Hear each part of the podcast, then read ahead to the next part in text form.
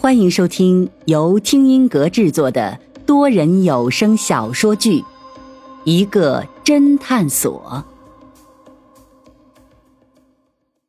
第一章：人赃没有病货。位于本市市中心的商业街，每天上午九点以后就开始热闹起来，车水马龙，熙熙攘攘。老飞坐在一家大型商场门前的石凳上，表面上在看自己的手机，其实他的双眼正敏锐地观察周围的一切，寻找一切可疑的人物。老飞是一家侦探所的员工，虽然他年纪并不大，还没有到三十，但是因为侦探所里其他员工年龄普遍偏小。甚至连侦探所的老板都比自己小一岁，所以啊，他便名副其实的成为了老飞。侦探所最近接到一单生意，这单生意的顾客就是自己身后的这家商场的老板。商场的名称叫做新青年商场，主要定位啊潮流时尚。虽然刚开业不到半年，却吸引了大批的年轻人，生意。异常的火爆，这好景不长啊！最近这个商场老是有顾客的钱被偷。商场虽然到处安装了摄像头，并加强保安的巡逻力度，可是啊，丝毫不见好转。而且这小偷啊，非常的嚣张，每次作案的时候总是连偷数个人才肯罢手。有一次，巡逻的保安发现了一个疑似小偷的人。并追到了商场外面，将其抓获，可是却从这人身上啊没有搜出任何的赃物，所以呀也就不了了之了。这随着商场里被偷的越来越多，商场的名声每况愈下，这直接影响到了商场的生意。商场虽然报了警，可却仍旧无济于事。终于啊，万般无奈之下，便找到了老飞所在的私人侦探所。老飞已经在这里蹲点两天了，这两天却什么都没有发生。老飞来侦探所工作前啊，当过几年侦察兵，所以呢，他很有耐心，依旧啊时刻保持警惕的注意着周围的一切。就在这时啊，突然一声尖叫：“哎，我的钱，我的钱不见了！”这尖叫声来自一个身穿短裙。打扮妖娆的女人，那个女人站在收银台前，显然结账的时候才发现钱不见了。本就高度警惕的商场保安迅速围了上去，而在商场里逛街的其他顾客呢，也好奇的驻步向那边张望过去。老飞马上开始扫视商场里面的顾客，看看有没有可疑的人物。然而就在这个时候。又是一个女人的尖叫，啊！我的钱也被偷了！叫声来自一个女学生模样的女孩子。老飞心中暗骂：这小偷果然嚣张，这次居然又连续偷了两个人。终于，老飞迅速锁定一个目标，目标呢是个女人，短头发，个不高，看起来年纪不大。因为就在所有人好奇的盯着妖娆女人和女学生的时候，那个短发女啊，却一点也不好奇，反而啊鬼鬼祟祟的左顾右盼，偷偷的向商场外面溜去。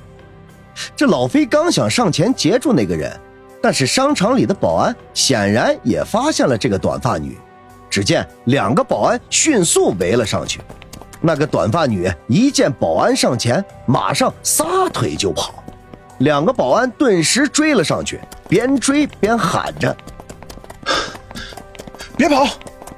这老飞心中冷笑，不禁想起侦探所老板的一句名言：“警察抓小偷，嘴里喊着别跑，就好像国足每次上场踢球前，嘴里喊着必胜一样。”老飞正犹豫要不要上前帮忙，谁知啊，这时手机却滴滴的响个不停，却是一连几条短信发了过来。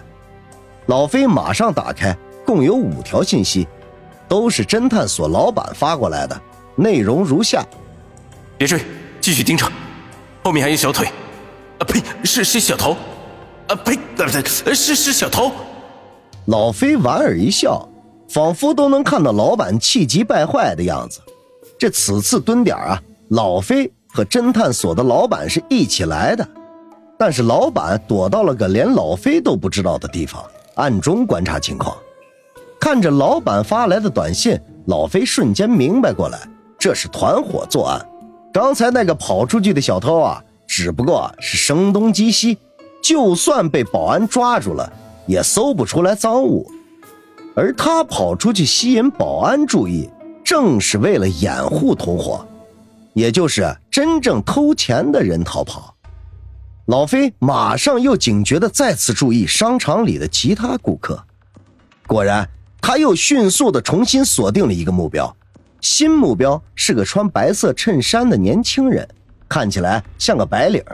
这个人此时一边打着电话，一边向商场外走去，但是他的眼神明显在注意商场保安的动向。这时，手机再次滴滴的响了起来。老飞打开一看，只见又是三条信息，内容如下：没错，就是他，先别拦着，跟上他。老飞不动声色。等那个人溜出了商场之后，便迅速跟了上去。谁知道那个人警觉性很高，马上发现了老飞这个不速之客，居然撒丫子就跑了起来。老飞更加断定这个人有问题，马上也甩开了双腿追了上去。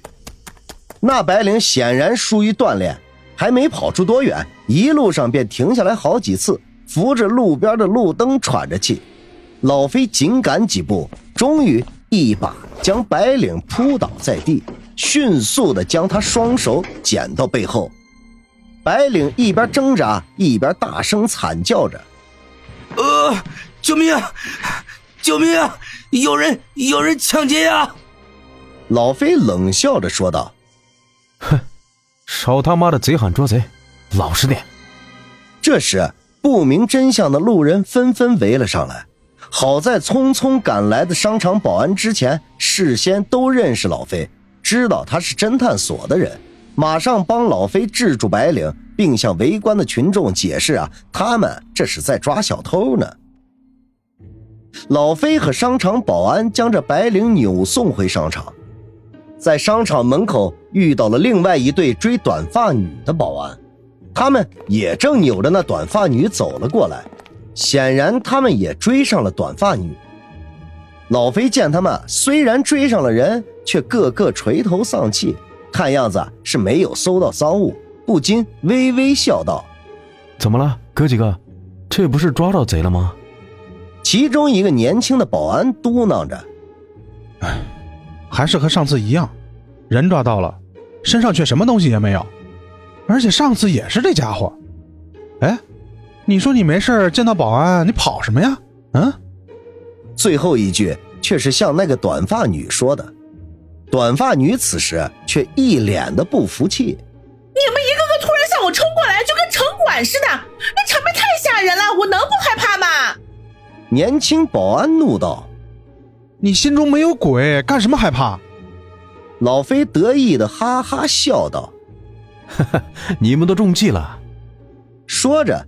便一五一十的说出这两个人如何声东击西的方法，看着众保安一脸的恍然大悟和崇拜，老飞心中啊不禁更加得意了，心中暗爽，原来给人解密是这种感觉呀，确实很享受，难怪侦探所里的老板总是乐此不疲。年轻保安马上来到白领面前，并骂道：“妈的，看不出来啊！”你们两个毛贼还挺有心机，能想出这么个点子。说着，便开始在白领身上搜身。这可是搜了半晌，却愣在那里，转头一脸惊愕的对老飞说道：“大哥，这这家伙身上也没有赃物。”什么？老飞心中一惊，赶忙自己亲自搜了一遍。